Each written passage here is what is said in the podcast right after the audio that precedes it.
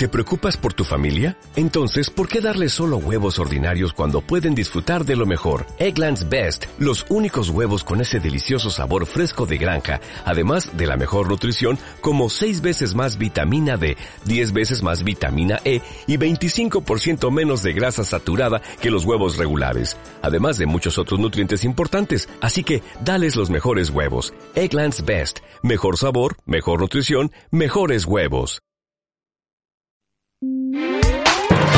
Hola, soy Fran Petit y comenzamos los informativos con un ambiente un cierto nublado en gran parte de Castilla-La Mancha. Pero vamos con las noticias de la región y el avance informativo.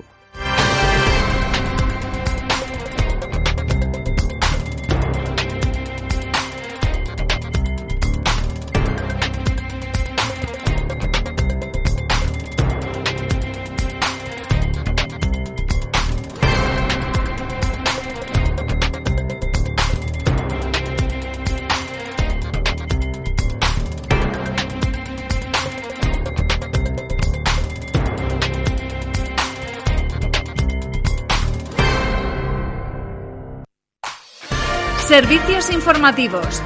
CLM Activa Radio.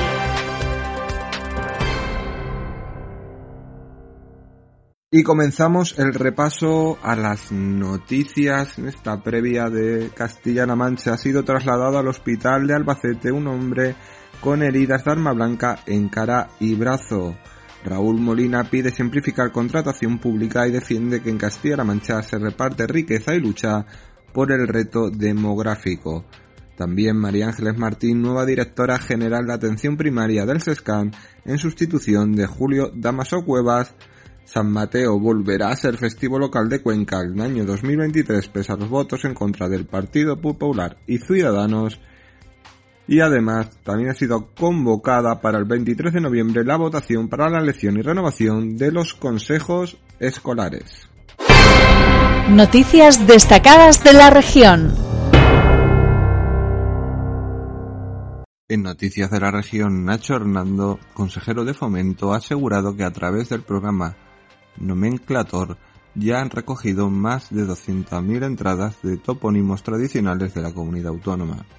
A través del mismo vienen a recoger la memoria de la gente de nuestra tierra y el nombre de las zonas más despobladas y de las localizaciones más desconocidas de la región, porque no se puede perder esa esencia y esa cultura. Lo escuchamos pero lo que no podemos perder es la memoria de nuestra gente. Y el programa Nomenclator, del cual hemos recogido ya más de 200.000 entradas en toda su historia, lo que viene a recoger es la memoria de la gente de esta tierra, de los nombres, de los cauces, de los arroyos, de los montes, del último arroyo, del último monte de nuestros pueblos. Y en las zonas más recónditas, más despobladas de nuestra región. Porque lo que no podemos perder es esa esencia, no podemos perder esa cultura que tiene que perdurar eh, por los siglos de los siglos, como lo han hecho las piezas que a continuación vamos a visitar.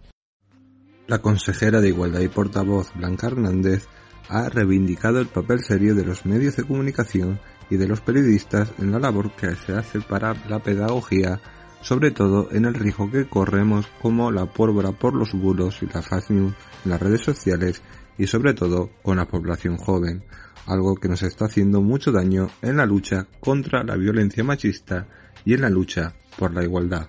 La escuchamos. Y hace falta mucha, pedagogía. Y desde la política os necesitamos. Necesitamos a los medios de comunicación serios, a periodistas serios. Las redes sociales son estupendas para muchas cosas pero también hacen que corra como la pólvora eh, los bulos, las fake news o barbaridades que se cuentan sin contrastar, que hacen que cale con mucha rapidez y de manera muy profunda, especialmente en la población más joven. ¿no? Ahora son los mensajes cortos, la digestión rápida de contenidos, lo que hace que sea muy fácil eh, que penetre una idea que es chispeante en un momento determinado, pero que puede ser muy nociva. Y esto nos está haciendo mucho daño, mucho daño en la lucha contra la violencia machista, mucho daño muchísimo y en la lucha por la igualdad. Por tanto, la consejera de Educación, Cultura y Deportes, Rosa Ana Rodríguez, ha indicado que el Servicio de Publicaciones de la Consejería está trabajando en la edición de un libro sobre la historia del Museo de Santa Cruz de Toledo. Arquitectura, sus distintos usos que se basan en un trabajo doctoral que ha realizado Lucía López. Esta publicación que pronto verá la luz es importante para que conozcamos la esencia de este edificio y para ver que los museos, además de su valor expositivo, también tienen una línea de investigación. La escuchamos. Eh, bueno, estamos ya trabajando para elaborar en el servicio de publicaciones de la Consejería de Educación, Cultura y Deportes un libro sobre la historia de este edificio, su arquitectura, sus distintos usos, a través de un trabajo eh, doctoral que ha hecho Lucía López, una, una, una chica joven que, que, está aquí en nuestra Universidad de Castilla-La Mancha. Yo creo que también es importante para que conozcamos esa esencia y para que sepamos que los museos, además de tener este valor expositivo, que evidentemente tiene que ser versátil, también tienen una línea de investigación que nosotros queremos hacer y queremos materializar en actuaciones como esta de la edición de este libro que desde luego eh, próximamente verá la luz. Noticias en CLM Activa Radio. Las noticias más destacadas en Toledo. Y comenzamos el repaso a las noticias provinciales en Toledo, donde el consejero de Hacienda y Administraciones Públicas del Gobierno Juan Alfonso Ruiz Molina ha hecho un análisis sobre los procesos de contratación pública en las administraciones, indicando que hay una sobreregulización en los trámites y reclamando una mayor simplificación en los mismos, al tiempo que ha defendido que en el caso de la región la gestión de los contratos sirve, entre otras cosas, para repartir riqueza y luchar contra la despoblación durante la apertura del primer encuentro autonómico de contratación pública celebrado en el Paraninfo San Pedro Martín en el casco histórico de Toledo, Ruiz Molina ha apuntado como reflexiones sobre contratación pública que esa sobreregulización es problema principal y hace que sea muy difícil gastar un euro. Cuando entra en funcionamiento un proceso de contratación, el tema es muy costoso y todo el mundo está aprobando normas que sin ser de contratación afectan a la misma. Ha considerado el consejero de un encuentro a nivel autonómico catachado de terapia de grupo. También tenemos que destacar que María Ángeles Martín es nueva directora general de atención primaria del SESCAN en sustitución de Julio Damaso Cuevas.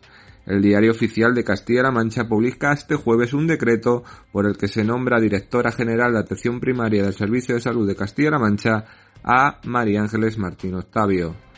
Según recoge, el nombramiento ha sido a propuesta del consejero de Sanidad y preveía deliberación del Consejo de Gobierno en su reunión en este martes.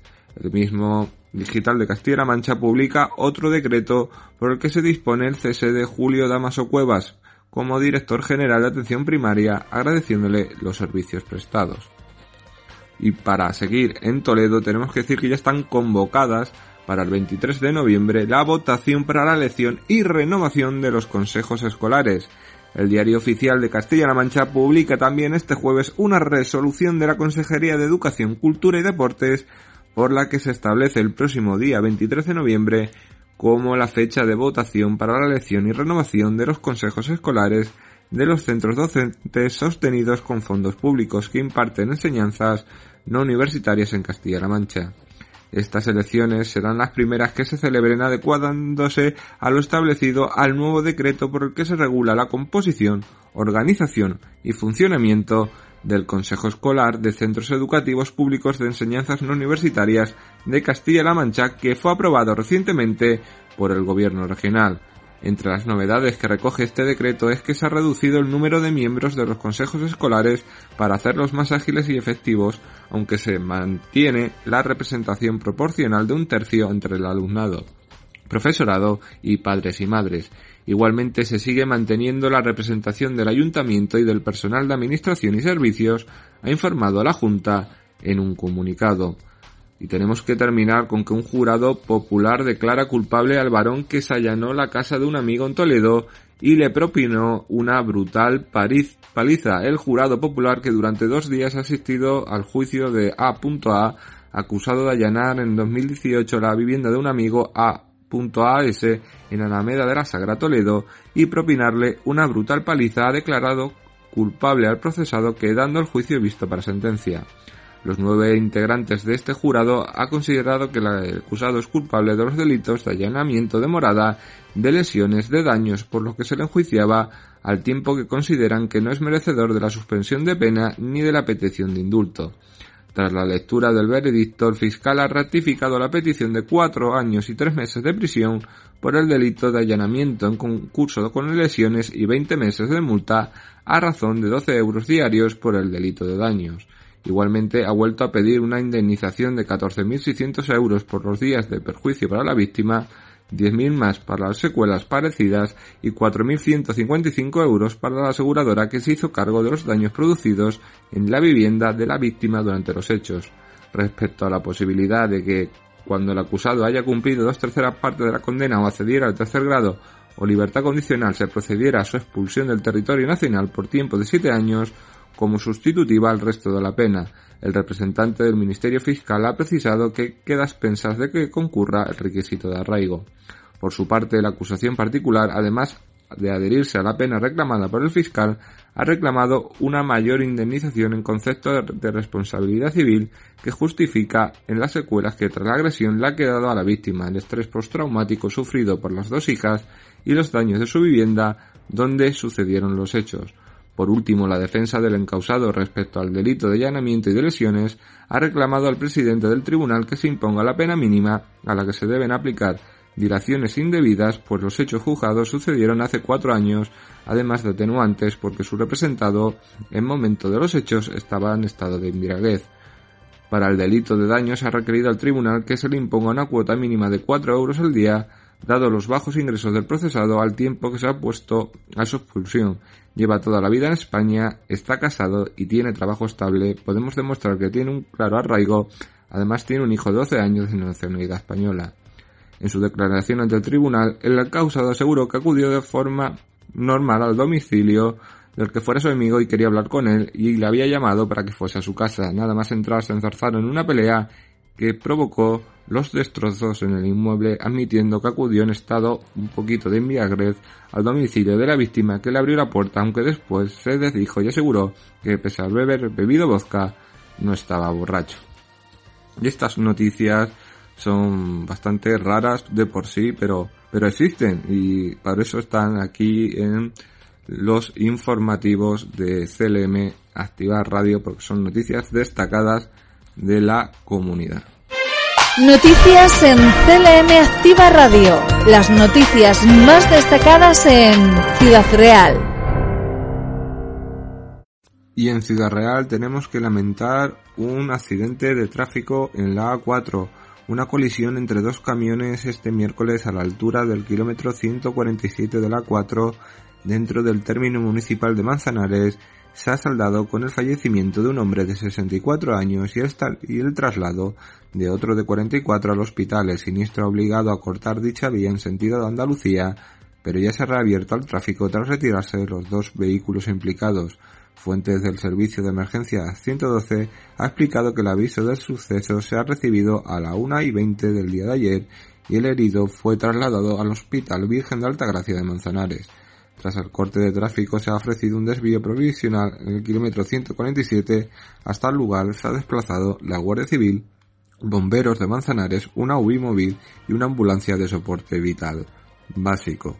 También tenemos que destacar en Ciudad Real que Castilla-La Mancha pide más recursos humanos en las confederaciones hidrográficas para agilizar la tramitación de expedientes.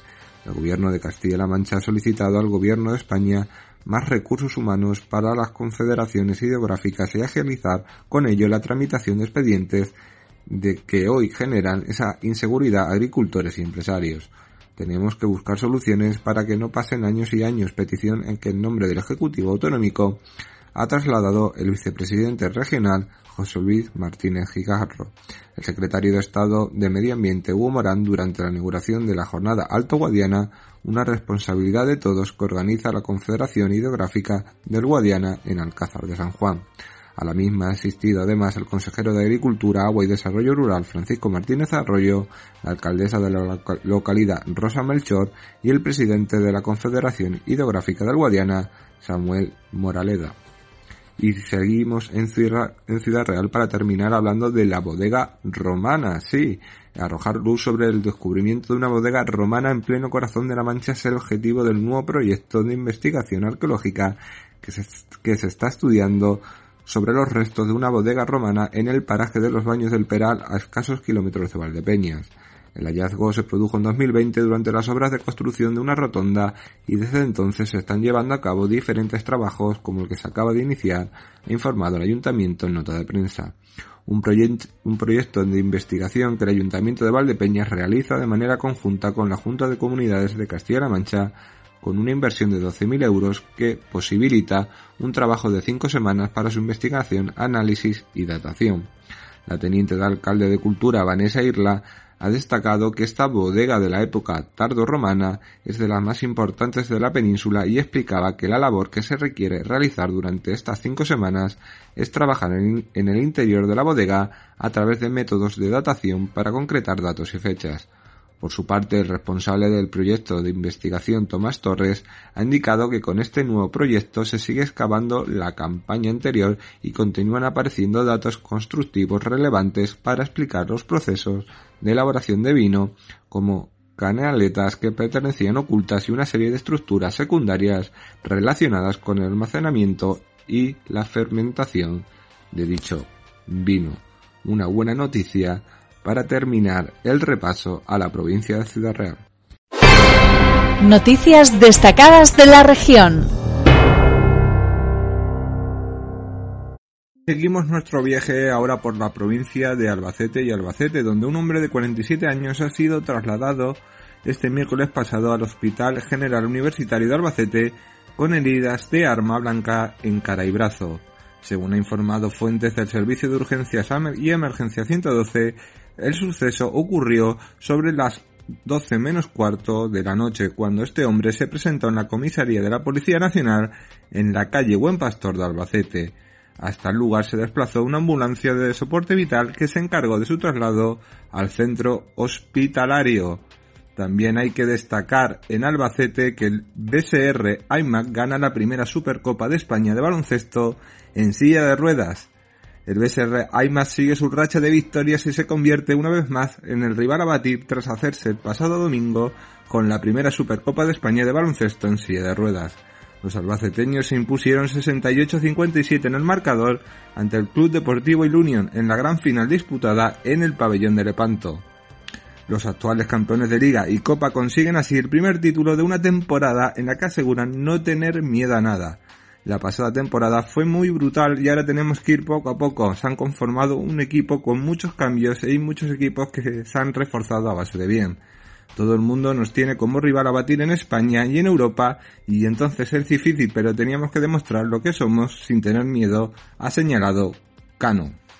Y para terminar las noticias de Albacete, el centro de salud que se estructurará actual en la zona de Villa Cerrada en Albacete recibirá 3,5 millones para iniciar la obra. El presidente de Castilla-La Mancha, Emiliano García Paje, ha avanzado que su gobierno ha aprobado un gasto de 3,5 millones para el nuevo centro de salud en la ciudad de Albacete. Un centro que, tal y como ha precisado desde un acto en Alcázar de San Juan, se ubicará a 200 metros de la actual zona de Villa Cerrada, que se ha quedado antiguo es una noticia para celebrar en la capital abaceteña que se ha sumado a la visita, como todos sabemos, del día de ayer de la reina Leticia. Noticias en CLM Activa Radio. Las noticias más destacadas en Cuenca. Ahora vamos a Cuenca donde hay fiestas y festivales, sí, porque San Mateo será festivo local en Cuenca en el año 2023 con el apoyo del PSOE, PP y CEM. El día grande de la fiesta de San Mateo de Cuenca, el 21 de septiembre, será festivo local en la ciudad de Cuenca el próximo año 2023 y así ha sido aprobado en el pleno ordinario de este jueves que ha contado con los 18 votos a favor de los concejales del PSOE, PP y Cuenca en marcha y los 7 votos negativos de los concejales de Cuenca Nos Une y Ciudadanos.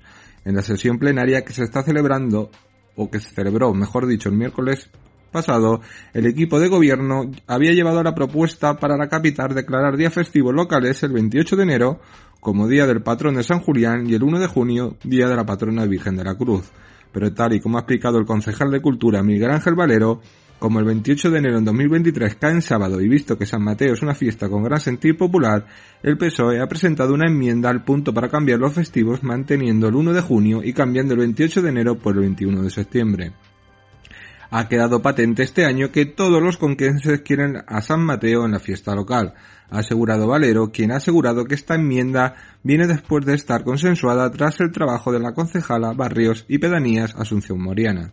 Además, dicha enmienda también ha presentado al Grupo Socialista porque tras los últimos movimientos del PP para que San Mateo sea festivo, queremos demostrar a la ciudadanía que por primera vez todos queremos trabajar al unísono y dejarnos llevar por la cabeza y la voz de la ciudadanía. En el primer lugar ha tomado la palabra el edil de Cuenca en marcha María Ángeles García, quien ha afeado al alcalde de la ciudad, Darío Dolf, que se haya dedicado estos días a decir que la oposición en conjunto impidió que este año San Mateo no haya sido festivo, cosa totalmente falsa porque CENF vota a favor. Tras las disculpas del alcalde hacia la formación, García ha mostrado su respaldo a que San Mateo sea festivo el próximo año, al igual que el apoyo para esta anualidad. La de Ciudadanos Cristina Elena ha criticado al gobierno que tras la unanimidad de la comisión para hacer festivos el 28 de enero y el 1 de junio se haya presentado esta enmienda. Ha reiterado que San Julián es el patrón de Cuenca y aunque caiga sábado los comerciantes también abren los sábados porque para ellos es día laboral. Por eso se ha mostrado contraria porque todos los conqueses tienen derecho a disfrutar de festejar San Juan, digo San Julián, y ha destacado una falta de coherencia del gobierno de Dolph por votar en comisión una cosa y luego llevar al Pleno otra diferente a través de la enmienda. El Partido Popular también ha destacado una falta de coherencia del gobierno socialista y así lo ha asegurado el edil Jaime Romero, quien además ha indicado que en Cuenca hay tres fechas señaladas como son San Julián, la Virgen de la Luz y San Mateo. No debemos llevar este debate a la calle porque si ponemos una balanza hay gente a favor de San Julián y otra a favor de San Mateo por parte de Cuenca Nos Une ha sido el creador de la agrupación de lectores Isodoro Gómez Cabero, quien ha tomado la palabra y ha pedido al PSOE despertarse porque un día todo es blanco, otro azul y otros nos acentuamos a nosotros mismos. Gómez Cabero ha indicado que su grupo no va de un lado a otro aunque se entienden todas las posiciones, indicando que ya se sabe la opinión del CNU y en esta votación la mantendrían. Tras el debate se ha pasado a votar y los 18 concejales del PSOE, PP y CEN han votado a favor de esta enmienda y por tanto que San Mateo sea festivo local el próximo año. Por contra, ni la concejal de Ciudadanos ni los ex ediles de Cuenca nos une han votado a favor de esta propuesta. Hay que decir también que Pablo Donadío de Trivión Cuenca, finalista del Premio Internacional de Cocina con aceite de oliva virgen. El jurado de la decimonovena Premio Internacional de Cocina con Aceite de Oliva Virgen Extra en Paraíso Interior ha dado a conocer los ocho finalistas que tendrán que cocinar su receta en directo el próximo 5 de octubre en el marco de San Sebastián Gastronómica. De los 59 profesionales que se han inscrito en esta edición, pasan a la final Jaime Rivera del restaurante El Poble Valencia con la receta rape, mosaico, pil pil, al oloroso, aceituna verde y ajacotao, Dania Díaz del Invernadero de Rodrigo de la Calle con sopa de aove, escabechada con pimiento, yema y botánicos, y Juan Carlos García de Valderiza con acelga con berrue, blanco de aove y palodú. También son finalistas Pablo Donadío de Trivio Restaurante Cuenca, con picual trucha miel, José Miguel Martínez de Tapas Bar Camp Bernabel de Mallorca con salpicón de picual en un mar y una montaña vegetal y Antonio Rubio del Mesón Campero Linares con talaje minera. Igualmente estarán en la final Ricardo Raposo del restaurante portugués Aladdin Grill del Faro con la receta Razor Clan Olive Oil and Sweet y Álvaro Ávila de la Alvaroteca de Málaga con popletas de rodaballo al pilpil escabechado y aove de pizarras. En su elección el jurado ha valorado fundamentalmente el maridaje del aceite de oliva virgen extragienense con el resto de ingredientes utilizados por los cocineros, así como la presentación e innovación del plato y la correcta correcta utilización de cada uno de los ingredientes. Está compuesto por los cocineros, el jurado, Lucía Campos, ganadora del decimoctava edición, y chef del restaurante Cancún, Sergio Bastar de la Casona de Judío, Hilario Arbelais de Zuberoa y Francisco Paniego del portal de Ucharren, así como los periodistas gastronómicos Pilar Salas de la agencia EFE, Guillermo El Javetía, Julián Méndez del Correo y el diputado de Promoción y Turismo Francisco Javier Lozano en calidad de presidente. Y para terminar, con Cuenca va a acoger la cuarta edición culinaria Castilla-La Mancha el 17 y el 18 de octubre con el lema Sin fronteras, historia y herencia. El gobierno de Castilla-La Mancha va a intensificar la promoción de la gastronomía regional bajo la marca Raíz Culinaria con una fuerte presencia de Che de Castilla-La Mancha en uno de los grandes eventos internacionales de nuestro país, Gastronómica San Sebastián, y con un programa de altura que va a congregar a grandes nombres de la gastronomía regional, nacional e internacional en la cuarta edición del Congreso Culinario que se celebra en Cuenca los días 17 y 18 de octubre. Así lo ha destacado la consejera de Economía, Empresa y Empleo Patricia Franco, que ha valorado el marcado protagonismo de los productos y de los grandes chefs de la gastronomía regional en dos de las citas ineludibles del sector en nuestro país y ha subrayado además la importancia de citas como culinaria en la candidatura de Cuenca para ser capital española de la gastronomía en 2023. Noticias en CLM Activa Radio. Las noticias más destacadas en Guadalajara. Terminamos el repaso de las noticias de la región en Guadalajara, donde está visto para sentencia el juicio de atropello múltiple en la Yunquera y la Fiscalía mantiene los 57 años. El juicio celebrado en la Audiencia Provincial de Guadalajara contra M.H.B acusado de un múltiple atropello de nueve personas en marzo de 2021 en la Yunquera de Henares, ha quedado visto para sentencia tras una vista que se ha prolongado durante dos días en la que el Ministerio Fiscal ha mantenido la petición de 57 años de prisión para el acusado, aunque de forma subsidiaria ha solicitado para él nueve años de cárcel. La Fiscalía entiende que M. H.B. de nacionalidad marroquí y en prisión desde que ocurrieron los hechos, es autor de nueve delitos de homicidio en grado de tentativa y un delito de conducción temeraria con manifiesto desprecio por la vida por parte del procesado al considerar que el vehículo que conducía invistió de forma deliberada y conscientemente contra las dos mujeres que andaban por la calle y contra las personas que había congregadas en sendas terrazas generando el pánico entre los ciudadanos. Además, para el Ministerio Fiscal ha asegurado que no ha quedado acreditada la relación casual entre el argumento utilizado por la defensa aludiendo a la enfermedad mental del acusado y su conducta dilectiva en ese momento considerando también que en la actuación de M.H.B. existió dolo directo intencional, fue intencionado y también un delito de peligro contra las personas. Y hay que hablar para terminar que Ramón Lobo recibirá el próximo viernes en Brihuega el décimo premio de periodismo Cátedra Manu Leguineche. Y eso es un gran premio. El próximo viernes 30 de septiembre el Castillo de Piedra de Bermeja de Brihuega acogerá el acto de entrega del décimo Premio Internacional de Periodismo Cátedra Manu Leguineche al periodista Ramón Lobo una ceremonia que arrancará a las 7 de la tarde después de que no pudiera celebrarse como estaba previsto el pasado mes de julio debido a que el, galardonado parecía COVID. El acto contará con la participación del periodista José Antonio Guardiola, director del programa en portada Televisión Española y también ganador del premio en la que fue la séptima edición y que este año será encargado de presentar el galardonado e informado la Diputación de Guadalajara en nota de prensa. El Premio Internacional de Periodismo, tal y como recuerda la organización, pretende honrar la figura del desaparecido periodista a través del reconocimiento a la carrera del profesional de la información cuya trayectoria destaca por su independencia, rigor, respeto a la verdad y defensa de la libertad de información, y tal como valoró el jurado, para concedérselo a Ramón Lobo en la convocatoria de 2022. La ceremonia de entrega del galardón tendrá un aforo presencial limitado a un máximo de 100 personas debido a las características dimensiones del castillo de, Piedra Bermeja, que podrán asistir por invitación de las organizaciones convocantes del Premio Diputación Provincial de Guadalajara, Universidad de Alcalá, Federación de Asociaciones de Periodistas de España, FAPE, Asociación de la Prensa de Guadalajara y Ayuntamiento de Brihuega.